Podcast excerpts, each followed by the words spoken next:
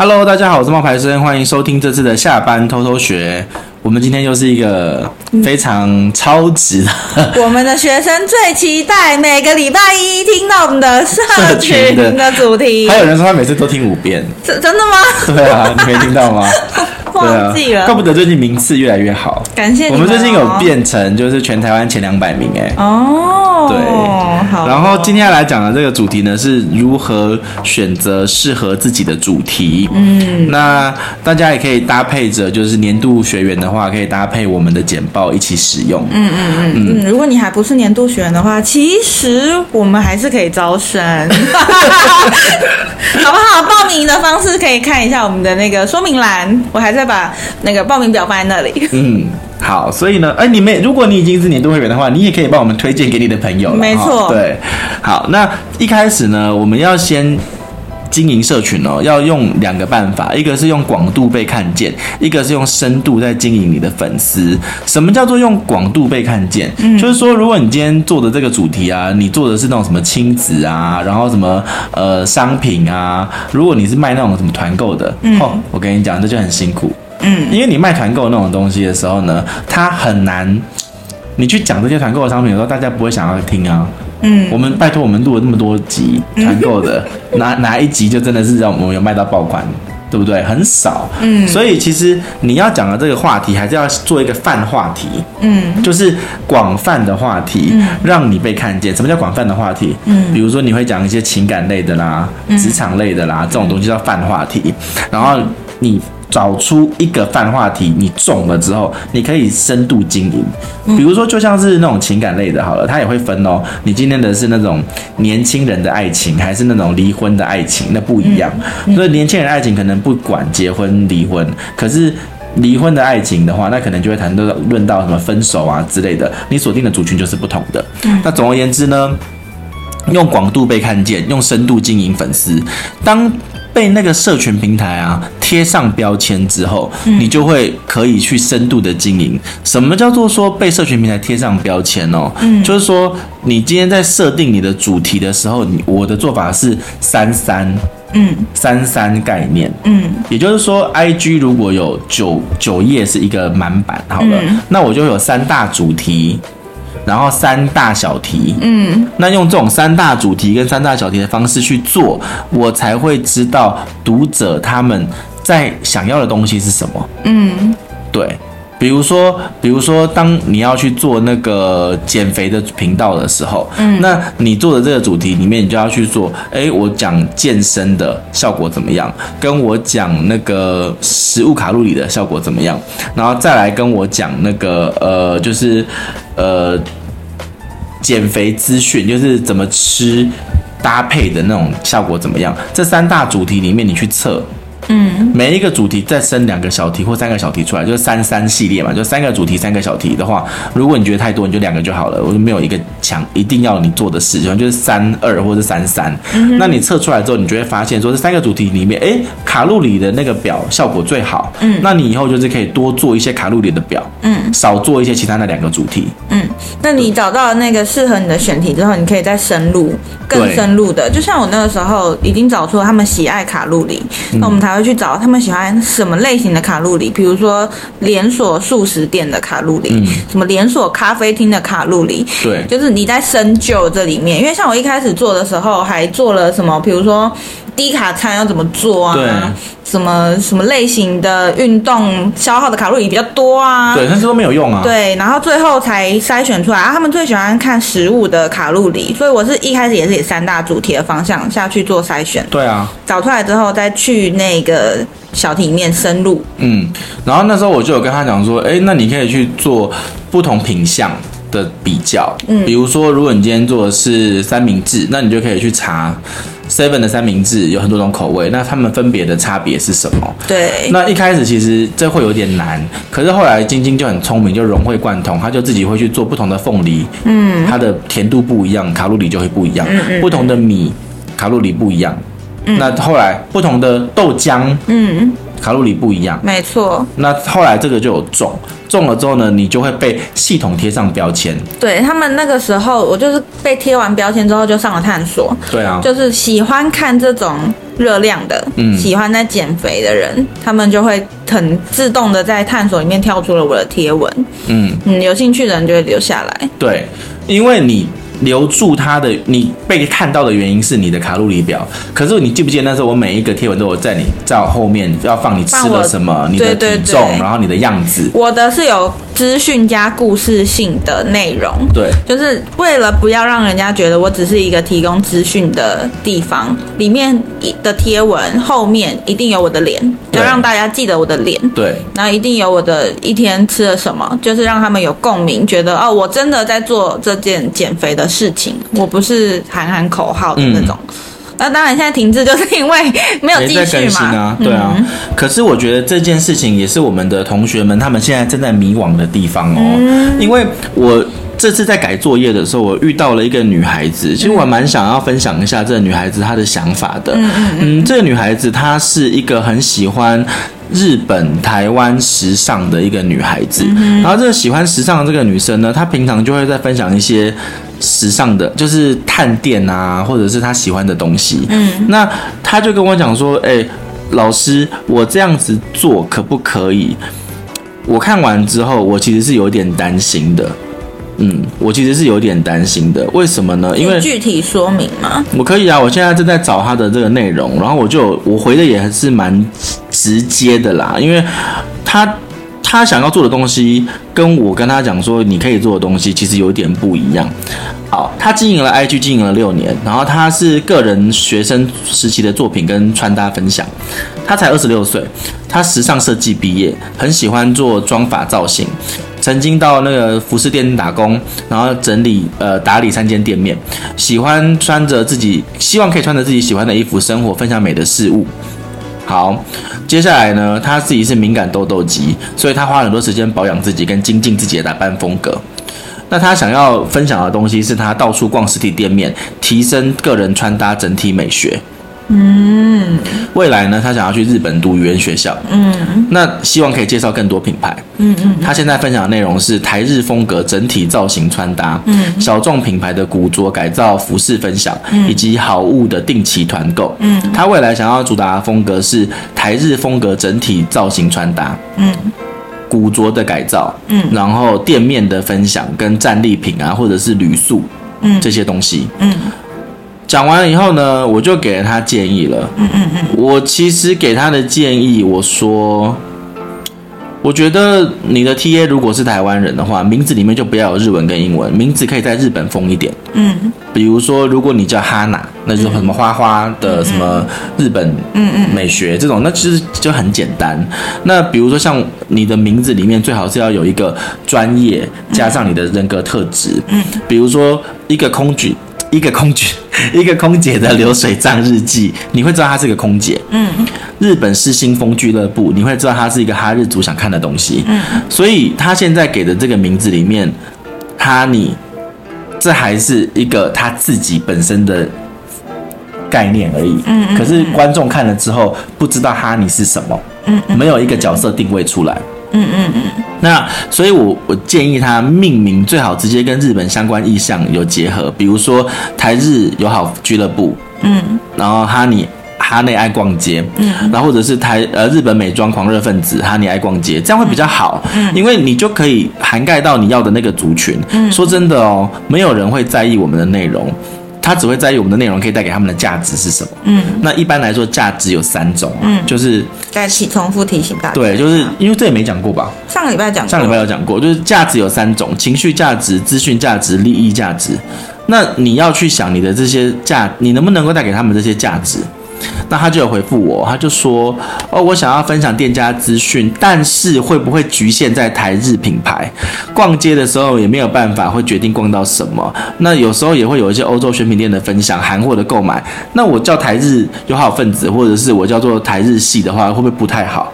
嗯，我那时候就想到我自己当年就是经营电影粉丝团的那个过过程。嗯嗯。你记不记得那时候我们在经营电影粉丝团的时候，然后一开始我都会跟你们说选经典电影，比如说《哈利波特》啊、《铁达尼号》啊之类的。然后其实那个时候做到电影有点倦怠，也找不到突破力、突破点。因为经典电影就是就是这样，就是这样。对对对。新的电影出来，那就是要要过了一阵子才能够变经典，对不对？好，重点是那个时候。我的前助理小珍就说：“那要不要做甄嬛呐？”嗯嗯，我就说，我就说，可是甄嬛是电视剧，我们叫我们用电影写日记，这样好吗？嗯，这是电影哎。嗯，然后后来小珍就说：“反正试试看嘛。”然后我那时候其实是纠结了很久，因为我觉得我是电影粉专呢，我怎么可以去叫电视剧呢？嗯，结果我发了之后。中了大中大爆大爆，什么？接下来就开始做《琅琊榜》啊，《三生三世十里桃花》啊，然后就是一大堆陆剧啊，然后什么模仿犯啊，然后再来就是什么《黑色荣耀》啊之类的，《黑暗荣耀》啊之类的，我就发现说，嗯，我我我的粉丝不 care 我发什么，他们只是 care 说，哎，他们喜不喜欢这个内容，我做的内容有没有价值？对，但是其实也没有偏题很远啊，因为还是有穿插的。本来的电影的，对，因为所以他考虑的点跟我当时要不要发电视剧的点是一样的，啊。就是你你台日就是一个开口，就是你一开你一开始的，你连这个开口都还没做好，你就在担心说大家会不会觉得你偏题？你想太多了吧？你一开始的定位先这样出去，你才可以先抓到一部分的受众是他一开始设定的嘛？因为他接下来还要去日本读书嘛。对。那他先这样设定完之后，当然你的时尚品味跟你接触的牌子，当然会随着你的生活经历而做而改变啊。对啊，这无所谓。但重点是要先让人家用。一个突破口认识你，就比如说他对你的印象就很深，你就是写写这种影评的。但不管你是看电影的影评还是看电视剧的影评，你就是一个写影评的粉专。如果你的造型真的很突出，你可以用日本风的打扮去全世界各地拍照打卡啊。对，这无所谓啊。你本身的穿搭就是属于台日系，这这就是贴合你的主题啊。对，就是说，那我可不可以问一下我的朋友，他们期待看到什么东西？会不会是一个比较好的定位调查？然后我就我就冷冷的说我就冷冷的说不会啊，因为他们是你的朋友，所以他们是因为认识了你而看的。对，不管你发什么，只要不是那种作奸犯科的，他们就会说不错啊，可以试试看。嗯，可是他们并不，他不会给出市场上的人要的回答。对，因为你还不知道你吸引来的粉丝属于哪一个类别。那我们为什么要设定台日这个东西进去？因为有一个台日的圈子啊。对，你已经先锁定了哈日族，你等于等。等于是缩小，你就不可能是韩流圈呐、啊，你知道吗？你不是不能发韩流的东西，但是你可以比例上是八篇韩呃对对对日系，然后有一篇是日韩的差别，这也可以啊。但是我们的意思是说，你先抓住了这个族群设定，你才开始开始找到这些受众，开始吸吸到这些粉丝，那你之后内容做调整都是好的，对啊，没有问题。不是每个人都是说只去韩国不去日本，或是。这还是可以重叠的嘛，到未来。对对对对。可是你要有阶段性，你这个阶段你就是应该要做好你的精准选题，接下来再逐步扩大。对，就是我们还是重复来上个礼拜说的，我们当然知道大家什么都很厉害，什么都很想做，但是我们一开始为什么要有这个课程，就是因为在你很想做、很想做的里面，你要先找到一个容易被大家接受跟认识的。而且还有就是你自己也喜欢的，对，那因为他已经给了我们的自我介绍里面是包含了这些内容，嗯，所以我们就给了这样子的建议。然后他就说，我如果把名字改成他内爱逛街，带你逛世界市集。这样的命名呢，就少了圈子。对，没有，就是谁不知道圈子，特定族群，就没有这个有圈子，可是这个圈子是环游世界的圈子。对，它是一个旅行圈，它不一定是一个爱逛街的。而且它是一个环游世界，那你就要去思考，你能不能够给出环游世界的素材哦？对，环游世界不便宜哦，对不对？你在台湾当地在地，你可以发现日本日系好店。对，可是你你不能在台湾，然后做出环游世界的感觉啊！他也不符合他接下来的规划，因为他接下来要去日本啊。对啊，所以他之后想要放世界内容，比如说韩流服饰、欧洲服饰，那之后可以放在以后的事啊，以后再改就好了。对，因为你的名字是可以被调整的嘛。对啊，名字以后再改就好了。你只要有，你只要让人家记得。哈内是谁就可以了。对，因为但是你现在要先让大家知道哈内是谁，你要一定要有一个。我刚刚给你们那个案例，那个空姐的流水账日记，嗯，她其实已经不是空姐了，你知道吗？我懂啊，但是她现在还是不能够放弃一个空姐的流水账日记这个名字，哎，我跟你讲，为什么？嗯，因为她的厂商找她的原因就是因为她是空姐啊。对，这是一个一个人物包装的方式。比如说，我姑姑是在卖在务农，她在做雨来菇，她以前是一个很优秀的保险经纪人，但她更过去，她是一个空姐。那她怎么包装？她、嗯、说我是空姐下下乡来种田。对啊，所以她的空姐这个 title 还是在，但她不会用她自己一个优秀的保险经纪人去包装，因为她的反差没有出来。对啊，她今天是一个空姐，但是空姐大家对她印象就是哦漂亮高挑、哦。对，但她现在在务农。对啊，然后她那个商品就卖出去了。嗯，大家就会想到为什么上空姐要放弃空姐，嗯、然后来务农。所以我才会给这个哈内建议说你，你你你爱逛街，可是爱逛街这个。不够不够强，而且他没有一个族群。你去看看 Instagram 里面哪一个女生不是爱逛街、爱旅行、爱爱爱爱阅读，然后爱自己？还有一个问题是，你的这个也不是关键字，就是你去打爱逛，就谁会找爱逛街？对啊，大家只会。打什么日系服饰、日系商店，对啊、什么日系 look 这种标签、啊，日系穿搭这种的日系妆容，不会有一个爱逛街的穿搭吧？所以所以才会才会说主题定位是很精准、很重要。那再来就是说，你要把你我们刚刚已经讲出来说主题设定设定出来三大类别，嗯，然后每个类别你去测试两个主题或者三个主题，嗯嗯嗯，总共就是六篇到九篇，嗯，那再来呢，你测试出来的时候，你要去。先生出你的井，你自己常用的井字号，关于你个人账号的。对，比如说香冒怀生的 IG 小教室就会有产业新讯、学员分享、课程记录、最新课程跟一对一咨询。说实话，我们是荒废了这件事情。对，但是呢，但是它是一个 让大家快速认识你的一个办法。没错，对，你不一定真的每天都要更新这些东西，可是你要让人家知道说我有这些东西。对，让人家一点进你的主页要认识你的时候，就知道你到底在干嘛。嗯，因为他不一定会划你以前的贴文，就算你一开始的贴文什么自我介绍，然后写的很很多什么的，他也不一定划得到那一篇。嗯，可是如果你一开始就设定好你这个五大常用的 hashtag，然后我他大概就会知道你在干嘛。对。这只是加深他的印象。那如果你今天是一个那种，比如说。民宿业者，那你当然在这个地方就可以写，比如说你的房间的开箱，你的、你的、你想要让大家可以快速的可以看得到的东西。对对对，对，比如说价格，价格、啊，比如说房型啊，对啊，甚至说，比如说你的美食餐点，你的早餐，对对对，这些东西，你的甚至你，你如果民宿，如果你只有三个房间，就一 A、二 A、三 A 放进来，然后旁边两个，一个是最新优惠，隔壁一个是早餐分享，对对对，其实这样就可以了。就是这个东西，你一样是要放在那精选。动态上面，他们才会一进来就哇，就知道知道你是什么东西。所以这个 hashtag 是多用的哈，嗯、所以这个你在设定的时候就要先明确。然后再来就是教你怎么样去抓重点，因为很多人在写这些东西的时候，我会觉得说他们写的东西是很乱的、很零散的，没有去规划的。为什么要三三这样子去测试？因为你要知道三个测试之后一定会有失败的，嗯，那你那个就可以换，嗯，那。换的时候呢，你要怎么样去做出符合一致规格的？基本上我们会在网络上面先找一些资料，嗯，那那那种资料通常是一个文章，嗯，它是一个长文章，嗯，可能哦，钱进来的声音大家有没有听到？没有，没有啦，就是呃，好，回到我们刚刚讲说，哦，好，所以你会看到一篇文章作为一个资料，那它就是你的一个资料的库，这个资料库呢，你就可以用。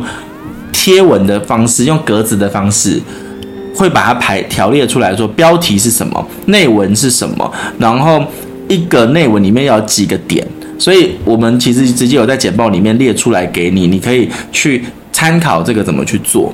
嗯，无论是你的自我介绍，嗯，还是你的内容的整理，都运用这个逻辑来做会比较快。对。这是最快速的做法。对，因为你一开始先列完之后，你才不会无就是没有目标的做。对，就你一定知道你要有一个封面，一定要有一个封底吧，这个很基本吧。嗯、那再来就是你要怎么把你的包装放到呃这个故事包装放到你这个贴文里面，因为总共就十张照片而已，去头去尾就剩八张。对对，那你这八章要怎么讲这个故事？对，然后大家这是这是一种啦，对，但是还有一个是这个是已经是比较比较第二步了。其实第一步应该是要你甚至要先把那个三大主题列出来。有啊，刚刚第一步对对对，三大主题列出来，说三小主题呃也要列出来，这样子你其实就有一个九宫格九宫格的概念。那我们现在进一步在讲的是每一则贴文里面的那十张照片，嗯你可以怎么整理它？然后你们做的时候一定会有很多挫折，因为已经开始有人有挫折了，就是他会发现说，诶，我在分享的时候，嗯为什么第一篇效果很好，接下来效果不好了呢？嗯，对啊，因为因为一开始，啊如果你是 Reels 的话，你的这种感觉会更明显。对啊，因为这因为他会给个是这个。平台的这个平台的演算法机制。对啊，他会先给你一些鼓励，然后让你觉得说，哎，我做这个东西有效果，然后持续去做。嗯但是一开始的鼓励不代表你是真的做得好。它是鼓励你继续创作啦。嗯，那我们就鼓励你真的继续创作。对你要多试几遍，那它的效果出来了，我们才知道那个数据的真实度到哪里。然后当你第一次发现，比如说你第一篇是像我最近有个学生，他第一篇是做那个他是做英文教学，然后他讲了一大堆英文教学都没有成功。有一天他做了一个什么母羊座相关的主题，然后他母羊座那个主题也是英文教学就中了。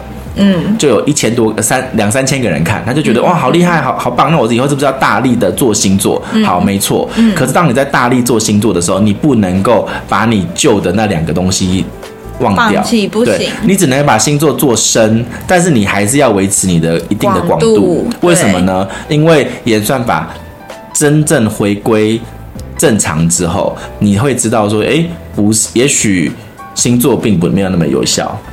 因为星座你能做的内容也就那些。对说实在的，那你要维持你的开口大，你的广度，你一开始设定的，你不能忘记啊。而且主要是因为哈、哦，你在做星座这个主题的时候，流进来了一批人，可是流进来这批人之后呢，你没有后续的议题留住他们，嗯。所以为什么要你去做深度，就是在于你要留住星座的这一批人，可是你还是持续的会需要就是不同的广度广度的人进来，尤其是当你在经营的时候，你很有可能会呃看到那个数据之后会会灰心沮丧。比如说，你看到那个星座效果不好的时候怎么办？如果你永远都只有星座的时候，那你就很痛苦，因为你没有你找不到别的东西。而且星座有一天数据也会不好的。对，就是我的意思就是这样。当你星座数据不好的时候，你会很痛苦，所以我才会到现在，我还是爱情职场两边这样子跑。对啊，你以为我们《甄嬛传》每一天都爆吗？也不是。对啊，对啊，对啊，所以为什么后来会去做步步惊心？对，步步惊心，它其实在做深度的啊，它是在做广度的。因为《甄嬛传》的深度探讨，我们做做全部都做完了，嗯接下来就只能够去做不同的广度的东西。那我们当时做甄嬛的时候，也没有放弃其他类型的。对我那时候就我那时候是有说的，我那时候是有说，我就说我们一天如果发八篇文章的话，我们是有比例的。甄嬛可能就是三到四篇，然后剩下的就是要去测不同的主题。对对对对对。对，那有时候可能是欧美明星，有时候可能是中国明星，有时候可能是韩国明星。对啊，然后有时候可能是回忆杀啊，经对对典对对类型啊。然后就会去看说哪个效果最好，然后他又中了一次之后，然后再大量产出。对，所以我们的那个选题要随着这个演算法的推进，再做一些调整。对就是你不要觉得你现在做出来是不是不好，或者是害怕，你就是先做，因为我们一定要发出去了，我们要知道这个你的受众到底喜欢哪一些东西，才可以再帮你再做进一步的调整。嗯，然后你其他的这一些内容里面，我们还有讲到说成效好的贴文的 SOP。那这一个呢，就我们就不要全部讲完，不然的话都是你就留给我们的年度 VIP 对但这个、今天这个 podcast 的分享呢，主要也是怕说上个礼拜的直播哈，大家还是有一些不了解的地方，所以我们就用语音版的方式再讲的更深入一点，加深一些印象。因为上课只有老师一个人讲嘛，那现在有我在那边加油添醋，在那边会比较好啦，因为给你们做一个双重的印象，好不好？对，因为因为在刚刚我们在上课的时候，其实是应该不会讲到那个就是哈内的那个案例，应该是不会。对，因为就这个就是你们现在听才有，但希望我们哈内有听到。对哈内要要听到，真的，我其实是有我其实是每一个人我都回的蛮多的，很多啊，对，很用心啊。然后我是希望说他们真的能够去试试看，我不是说我做一定会成功，但是你可以先去试，试了以后效果不好的话，我们就立刻再来换。对对对对对，就是你一定要试了才知道我们现在讲给你提供的方向对不对啦。对，而且你知道，像晶晶当时在做那个爱吃小姐的时候，她一开始在做也是选择做黑白照啊。对啊，然后我那时候就跟他讲说，先试吧，因为我就不想要再讲了。他那时候说，他要是有跟我讲说，有些东西我没听懂，我说我不，我我我就说，我虽然听不懂，可是我真的是一个听话的学生。对，他就说，对，我听不懂，但是我就照着你的意思做。我说好，你先做，做了九篇十篇之后，他就说没感觉啊，没感觉啊，没有效果啊。然后我那时候就说，你不要急，我是这九篇的现在这个阶段，就大家也一样，大家现在在做这九篇的阶段是在干嘛？选题呀、啊，是在选题，选题之后才会是。加强你的题，对，所以我先选才能加强。我有我有一个过程的，我前面就是有三大主题下去测，测完之后发现他们特别爱卡路里，对，所以我才就卡路里的东西下去再加深，对，内容就会有所调整嘛。对，其实是有有所调整，可是你们一定要经历到这个阶段，就是选题尝试，然后你会发现有些效果好，有些效果效果不好。嗯，那有些效果好，其实我跟你讲很神奇哦，你做了你。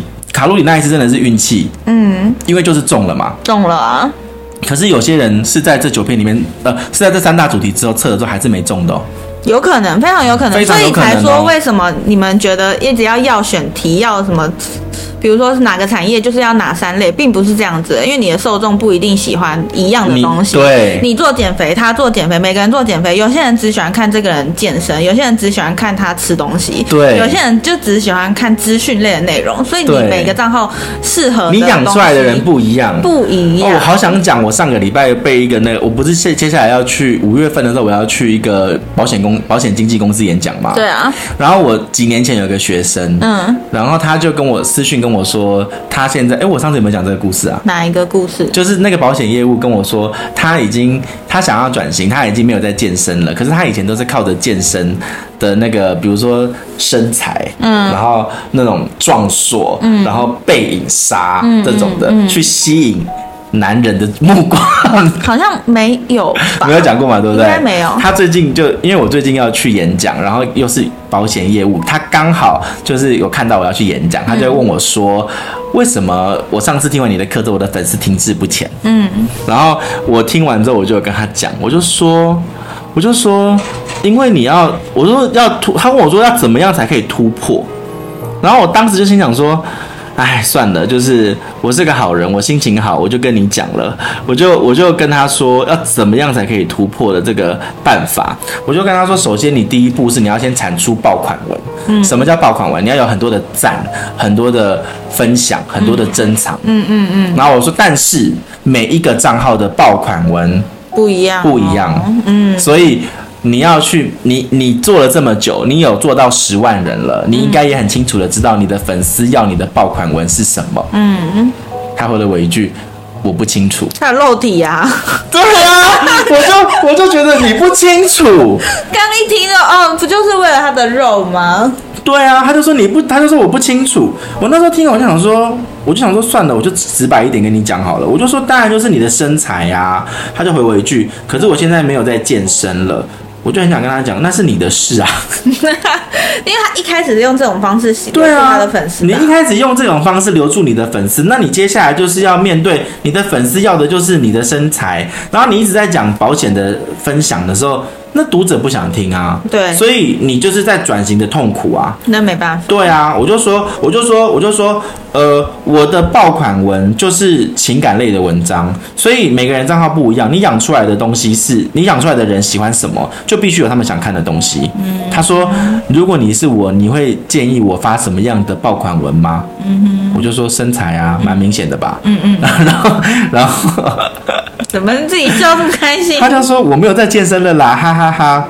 我那时候我就没有回下一句，我就我本来下一句是要回说啊，那就是你的问题咯。嗯嗯嗯，你放弃了你自己一开始被人家认识的原因，你知道这种感觉就像什么吗？就好像今天那个王心凌，她一直在唱那个爱你啊、哈你啊、睫毛弯弯啊，结果有一天她觉得她要长大，嗯，她要开始卖那种小性感路线，嗯，粉丝也不接受啊，嗯，那转型就是痛苦的啊。就看你要撑过去，真的就是对啊，重新吸引。像转型转的好的人有谁？你知道，像蔡依林转型就转的很好啊。嗯，就是他一开始是也是少男杀手，后来变成跳舞就是地才路线，嗯、再后来变成关心社会议题，这是三个阶段的转型啊。嗯，那你就要去想说，你现在是在什么阶段？因为你现在如果只是刚刚开始经营的阶段的时候，你不能想这么多哎。嗯，你就是去测到说有一个型出来之后，接下来再来烦恼转型。嗯。因为我也是在转型，可是我的转型方法就是，好吧，我不跟你玩了，我开一个新的，很多方法啦。对，有很多的方法，就是有很多的不同的方法。哎，拜托，哥当年也是从动漫起家啊，然后到后来真的就是一直做动漫啊，嗯、然后再后来转型就变成了影片评论啊。嗯，然后我始终没有忘记那些动漫跟那些影片评论，最终他们要的是。人生领悟跟深度啊，嗯嗯，所以我到现在我还是在做人生领悟跟深度啊。嗯嗯，嗯。然后在这个时候，我就觉得我的人生领悟跟深度不能够再只有那种哦，我们应该要爱自己，我们应该要对自己好。我觉得我们适时的其实应该要教大家怎么样用社群赚钱，所以我才开始教大家用社群赚钱。没想到这本书就爆了啊！爆了之后，我就才能够开始像现在这样教你们怎么样去做这些事情啊。嗯。我现在就在想说，我自己的那个爱情经营那个部分啊，嗯，我要把它变成。